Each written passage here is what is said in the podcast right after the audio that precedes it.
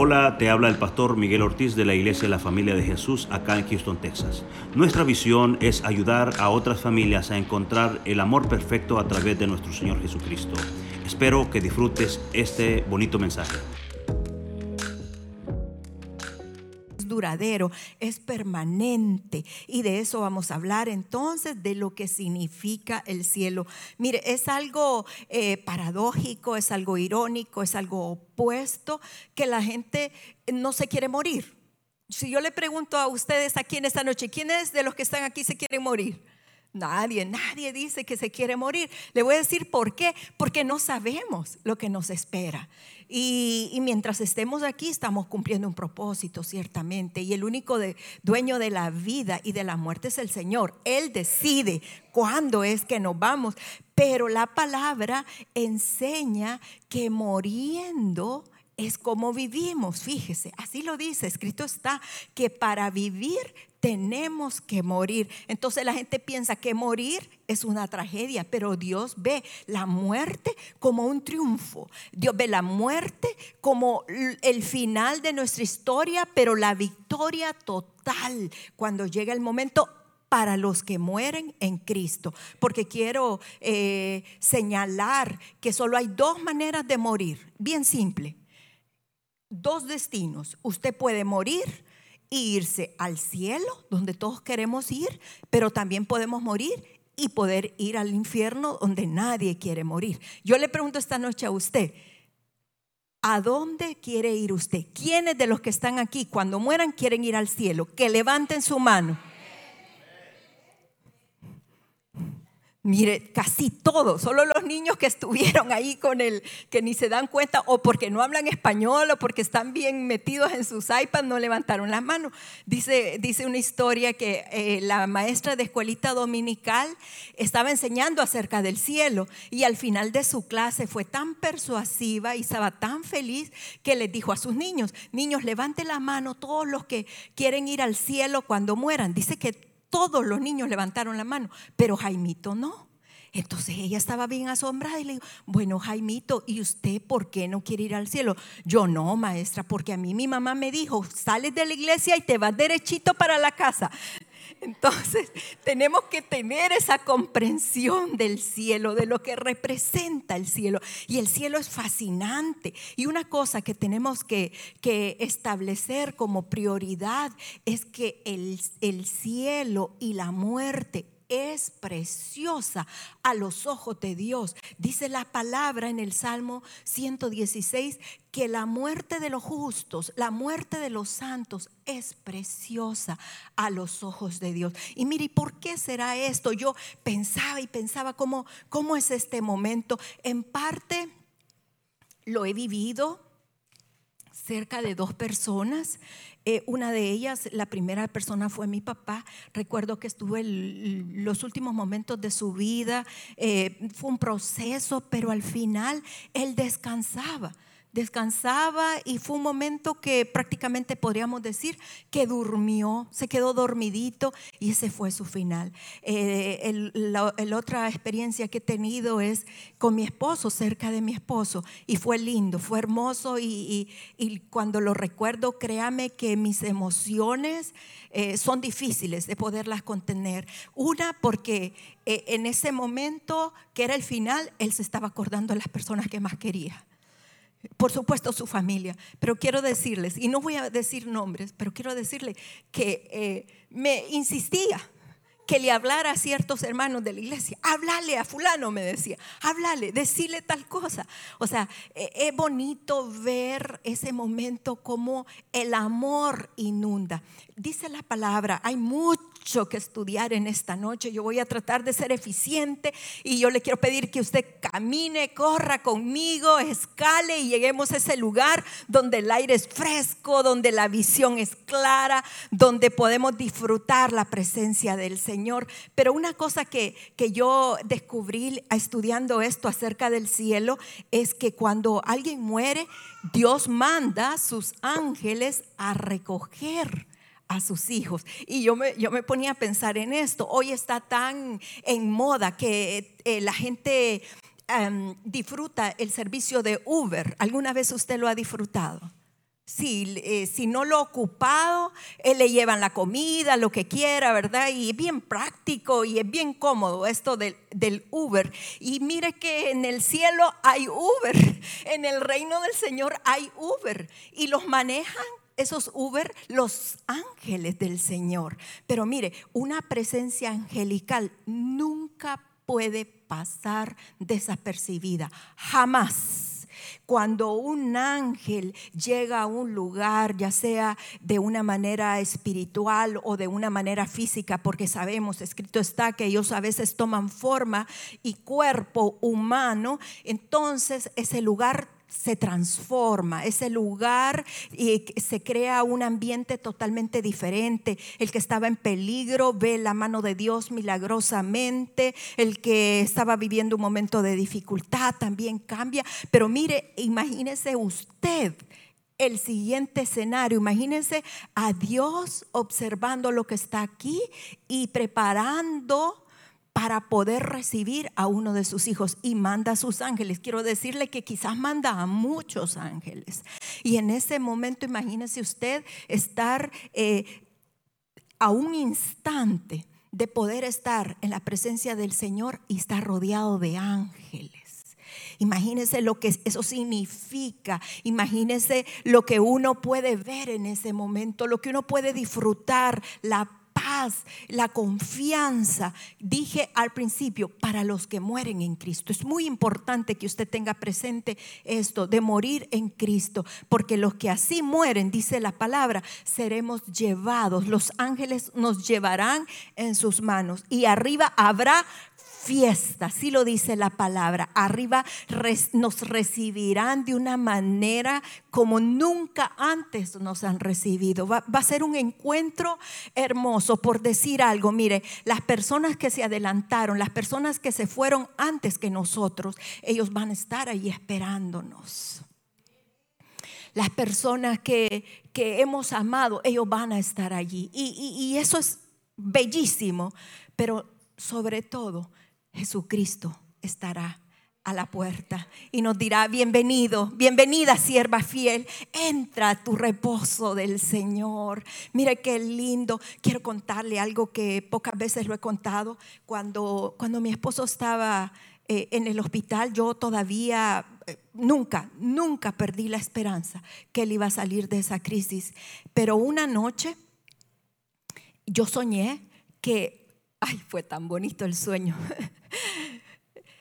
Yo soñé que yo estaba arreglando un closet y que había una ventana enfrente y de repente sentí que un carro se acercó y el resplandor de las luces me hizo que volteara y, cuando volteé a ver oí que alguien me silbó. Mire, perdóneme, no, no quiero ser irreverente con lo que le voy a decir, pero es que soy salvadoreña y en El Salvador esto es muy común, pero oigo que me silban que cuero. Entonces cuando yo oigo que me silban eso, me acerco a la ventana. Cuando me acerco a la ventana veo a mi esposo con una camisa anaranjada, un jean celeste bien clarito, con su cachucha de Cupid Metal y me está haciendo así. Y eso fue todo, me desperté. Y, fue para mí un sueño inolvidable, siempre lo voy a atesorar en mi corazón, pero hay una cosa bien importante, que eh, el lugar donde mi esposo estaba parado, atrás de él había un carro blanco, grande, grande, no era una limusina, pero más parecía una SUV, pero no sé de cuántas filas era. Pero lo que le quiero contar era esto, de que adentro del carro había una gran bulla pero una bulla de un montón de gente que se oía o que estaban contando chistes o que se estaban riendo, pero esa gente estaba disfrutando el momento. Y mire esto, a mí realmente pues esto no está escrito, no tiene un, respaldo bíblico, pero a mí me da eh, eh, la libertad de poder ver un panorama más allá mi esposo todavía estaba en el hospital, recuerdo que desperté, desperté a todos en mi casa, teníamos ciertas horas para llamar al hospital, no podíamos hablar si no eran esas horas, pero fue tanto mi insistencia que yo hablen al hospital, algo le pasa a su papi, hablen, hablen, hablen. hasta que hablamos y el enfermero nos contestó y dijo, no se preocupen, él está descansando, tiene ese oxígeno esto, esto está bien, todo está bien. Y a todo, vaya mami, anda a dormir, era de madrugada, está, dormite, mi papi está bien, que no sé qué.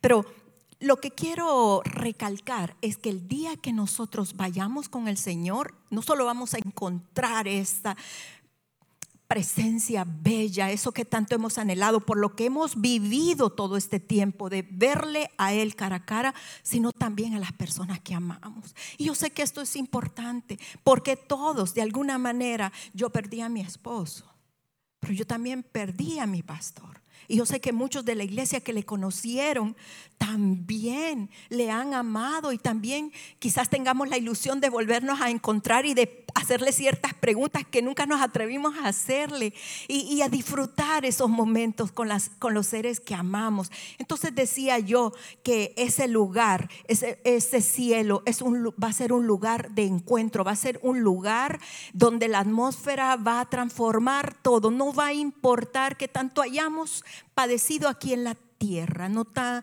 a importar si estuvimos enfermos, si sufrimos, si lloramos.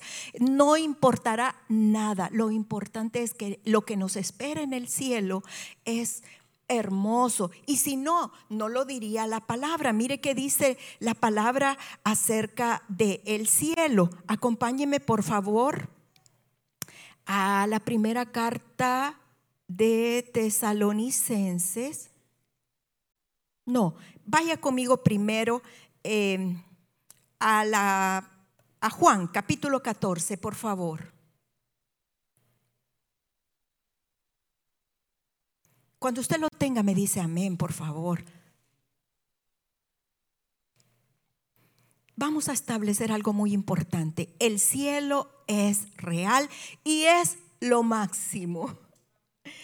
Es una de las cosas favoritas que a mi esposo le encantaba decir, que es lo máximo, el cielo es real y es lo máximo, porque a veces es como que eh, si no hemos aprendido mucho acerca del cielo, se nos vienen ideas bien como abstractas, como, como algo, como humos, como nubes, como gente flotando, como gente volando, como, o sea, no sé, tal vez no tenemos una percepción clara, pero me, me quiero esmerar en esta noche para que después de haber estudiado la palabra tengamos una percepción diferente. Juan 14 del 1 al 3 dice, no se turbe vuestro corazón, creéis en Dios, creed también en mí. En la casa de mi Padre muchas moradas hay, y si así no fuera, yo os lo hubiera dicho. Voy pues a preparar lugar para vosotros, y si me fuere y os preparare lugar, vendré otra vez y me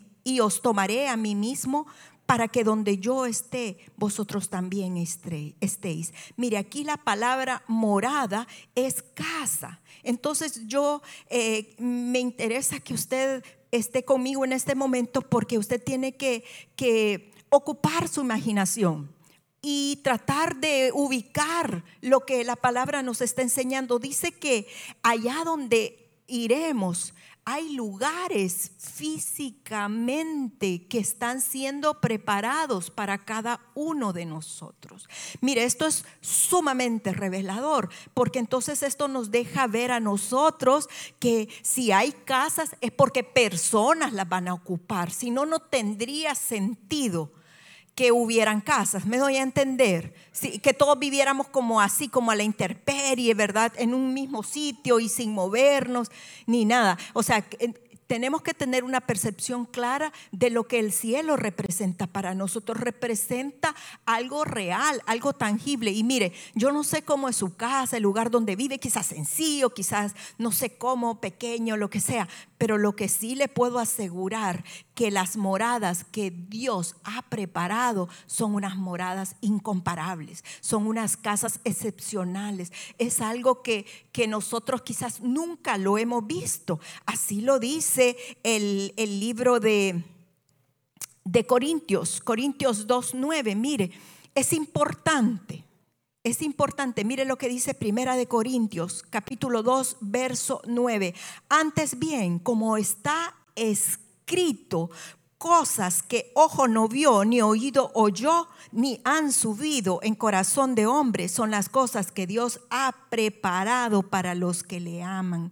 Mire, somos los amados de Dios. Y estas cosas dice que nunca el ojo la ha visto. Dice que ningún oído lo ha escuchado. Son las cosas que Dios ha preparado. Y dice la palabra que no deberíamos de tener miedo. El Señor quiere que sepamos, mire, enemigo es el padre de la mentira, pero también él representa a la muerte y la muerte eterna no la muerte como la que Dios nos ofrece, una muerte que da vida a lo que se ha muerto. Es una muerte totalmente diferente, pero el Señor en esta noche quiere que establezcamos que no debemos temerle a la muerte. No debemos temerle a la muerte. Vaya, hoy sí vaya primera de Tesalonicenses y vea por favor conmigo el Señor quiere, es importante que sepamos qué es lo que ocurre cuando morimos. ¿No, ¿No, le gustaría saber a usted qué pasa cuando morimos? Mire lo que dice Primera de Tesalonicenses, capítulo 4, verso 13.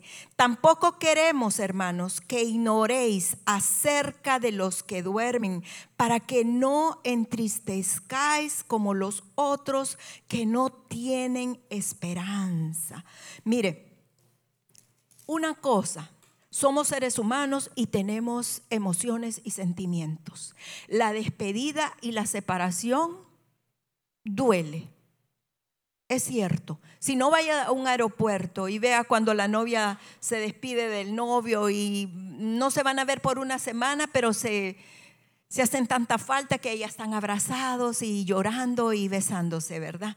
Pero el Señor quiere que se que no debemos de estar tristes, porque está triste el que no tiene esperanza. Sabe que eh, me tomé un gran atrevimiento ahora que el pastor Miguel estuvo en el, en el Salvador, oraba mucho yo por ella, por, por el pastor, y una de las cosas que, que, me, que me causaba un placer muy grande a mí, y se lo pude expresar a la pastora en su momento. Le dije, perdóneme, no la estaba, no estaba queriendo incomodar porque era un poco atrevido, pero le dije, qué lindo que este tiempo usted no está con su esposo, pero lo valora. Ella tenía una esperanza que él iba a regresar un domingo en la noche y le iba a traer pupusa, ¿verdad? Ah, esa era la esperanza. Ella estaba feliz por eso. ¿Verdad? Pues esa es la esperanza que nosotros deberíamos de tener. Cuando hay una separación y esa separación es con alguien que durmió con Cristo, nosotros no debemos de estar tristes porque nuestra esperanza es que nos volveremos a ver y nos volveremos a reunir. El Señor quiere que los que lo sepamos. El Señor quiere que nosotros podamos ver ese momento como algo que debemos de anhelar a su debido tiempo, no en nuestro tiempo, en el tiempo del Señor. Mire, vamos avanzando y decíamos de que no debemos de tener miedo porque las cosas que Él ha preparado son hermosas y buenas y perfectas. Pero recuerde que es imposible agradar a Dios sin fe. Lo saben, ¿verdad? El cielo no lo podemos ver. No lo podemos apreciar, no lo podemos contar. Entonces, cuando hablamos del cielo, tenemos que poner mano a nuestra fe. Tenemos que creer que lo que la palabra está escrita es fiel y verdadera. Mire, es tal que el Señor dice en su palabra que tal es su pensamiento tal es Él.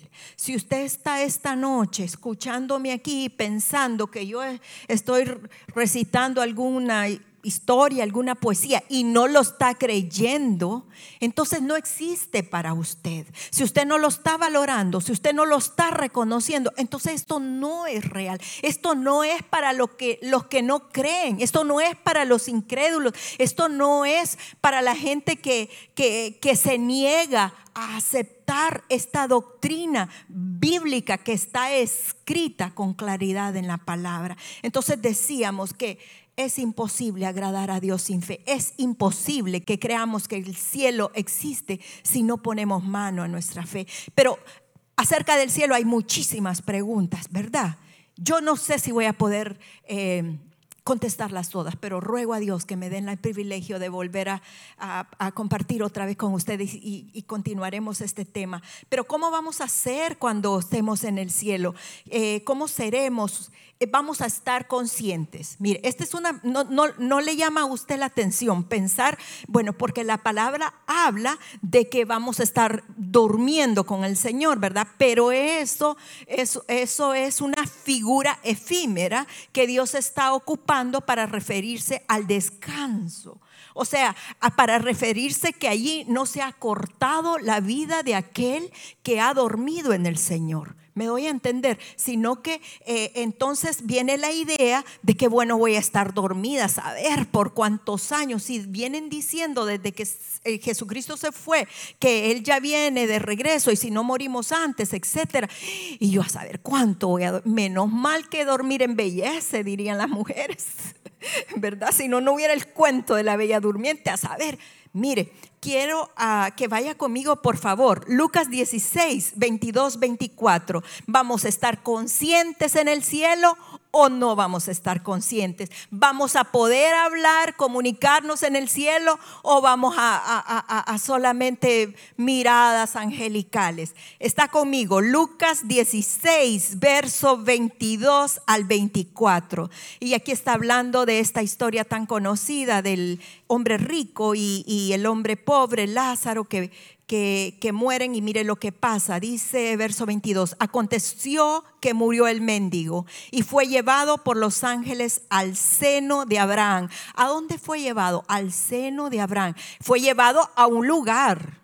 ¿Verdad? No es que quedó allí, ay, pobrecito, mire, a mí me da cosa, a veces voy mucho al, al, cementerio, pero viera cuántos insectos hay y mi imaginación empieza a volar uy, ¿qué estarán comiendo estos, insectos?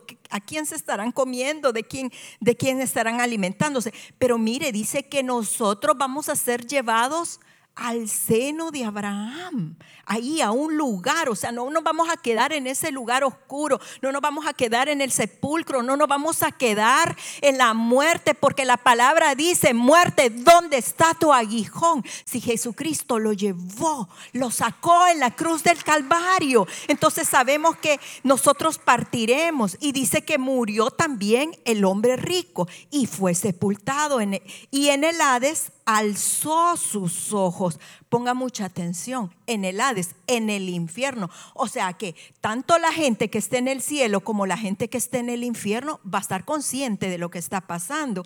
Y dice que alzó sus ojos estando en tormentos. Vamos a poder sentir cuando, cuando partamos de acá, sí vamos a poder sentir, vamos a tener sentimiento, vamos a tener emociones. Y dice, y vio de lejos a Abraham. Mire, alguna vez se preguntó, ¿cómo iré a hacer? La gente dice, ¿cómo va a ser eso del cuerpo glorificado? Y algunas piensan, iré a resucitar con mi pelo liso, así como la como que soy un artista de cine o el, que, tiene, que tiene un poquito de abdomen, me irán a hacer la liposucción, como va a ser glorificado. Y el que ya tiene arrugas dice, y iré a tener la piel como la de, como la de un bebé. Mire, ¿qué, ¿qué, en realidad va a ocurrir cuando nosotros resucitemos? Y dice que eh, Abraham dice que vio a Abraham, o sea, nos vamos a ver, nos vamos a reconocer. No es que si yo era eh, morena voy a salir blanca o si era pelo negro voy a tener el pelo pelirrojo. No, nos vamos a reconocer porque ellos vieron a quién, Abraham y lo reconocieron, dice, ¿verdad? Lo vieron de lejos y a Lázaro en su seno. Entonces él dando voces dijo, ponga mucha atención porque dice que dando voces, o sea que vamos a tener cuerdas vocales.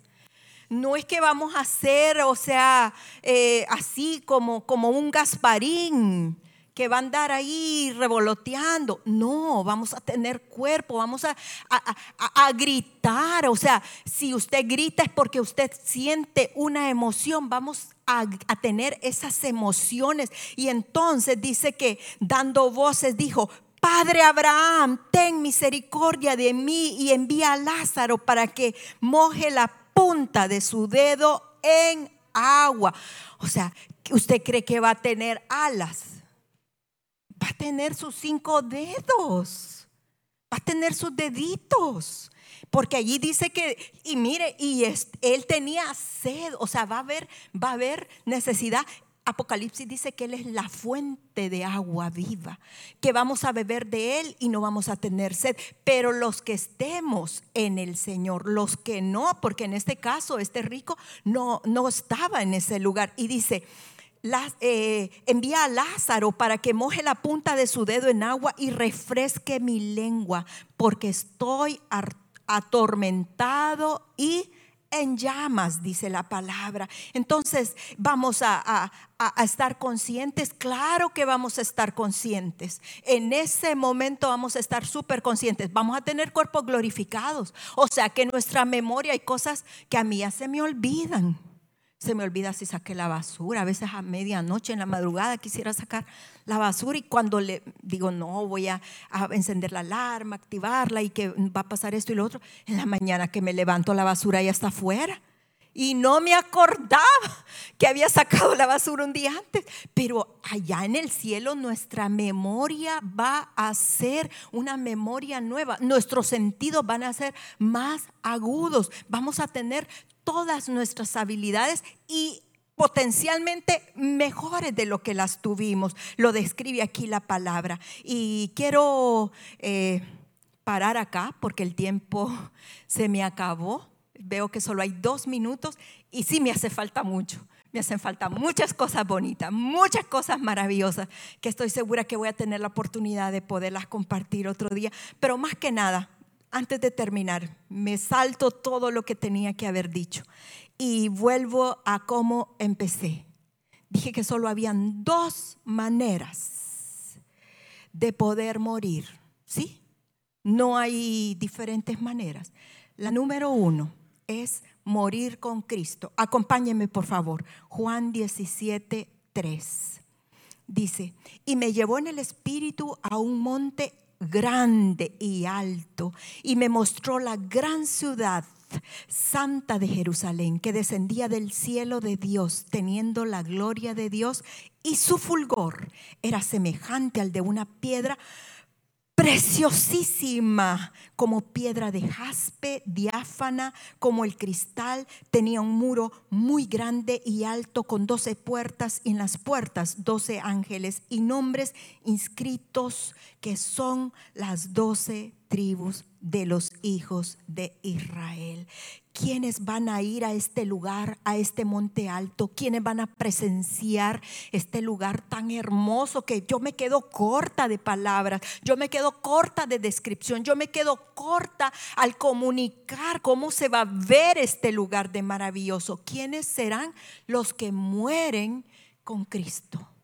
Los que mueren, los que duermen, los que vayan con Cristo y los que no hayan creído en Él, los que no lo hayan hecho a Él, su Dios y su Salvador, esos morirán sin Cristo. Acompáñeme, Apocalipsis 21, 8 dice, pero los cobardes e incrédulos, los abominables y homicidas, los fornicarios y hechiceros, los idólatras y todos los mentirosos tendrán su parte en el lago que arde con fuego y azufre, que es la muerte segunda. Dos maneras solamente. Morir con Cristo o morir sin Cristo. El hombre rico se le terminó su tiempo como a mí en esta noche. Ya no podía hacer nada, ya no podía, nada podía retroceder para que él pudiera enmendar y salir del lugar de tormento donde estaba. Si usted sigue leyendo la historia, dice que ahí hay una cúspide que nadie puede atravesar. Pero nosotros estamos viviendo un tiempo de gracia donde hoy podemos tomar la decisión de seguir a Cristo y seguirle con el corazón, con el alma, con la mente y con todas nuestras fuerzas. Porque le quiero decir a alguien algo, le quiero dar una noticia. Todos los que estamos aquí en esta noche vamos a morir. La posibilidad y el porcentaje es del 100%. O sea, nadie se salva. Fíjese que cada tres segundos muere una persona. Cada minuto muere 180 personas. Cada hora mueren 11 mil personas. Y cada día mueren 250 mil personas. Eso es sí o sí una verdad. Cuando el COVID estaba, yo oía, en Nueva York murió esto, murió tanto, números y números. Y yo decía, ¿por qué? O sea, no me cabía en mi mente cómo la vida humana era descrita por un número. Porque no puede, para mí era inaudito que eso fuera posible. Pero quiero decirle que todos somos parte de una encuesta. O sea, el destino, un día vamos a ser parte de esta encuesta. Un día vamos a morir. Y ese día no lo conocemos, no sabemos. La gente piensa, ah, no, usted sí, porque mire, ya vivió más del, más del medio paquete, entonces prepárese. No, es que no importa cuánto hayamos vivido, no importa. Lo cierto es que tenemos que estar preparados porque no sabemos ni la hora ni el día y debemos de estar preparados. Le invito a que se ponga de pie. ¿Quiere orar conmigo? ¿Quiere que adoremos? Hay una oración, hay una oración tan bella que es el Padre nuestro. Y es declarar, es confesar que queremos el cielo en la tierra. Hoy no solo lo vamos a orar, sino que también lo vamos a cantar. Puede cantárselo al Señor. Puede decirle con su corazoncito que se haga aquí en la tierra como en el cielo. Cantemos juntos al Señor. Deseo que disfrutes este bonito mensaje. Nuestros servicios generales son los miércoles a las 7.30 pm y domingos a las 9 y 11 de la mañana. Nuestra dirección es el 14935 de la Ligia Road, Houston, Texas 77060. esperamos.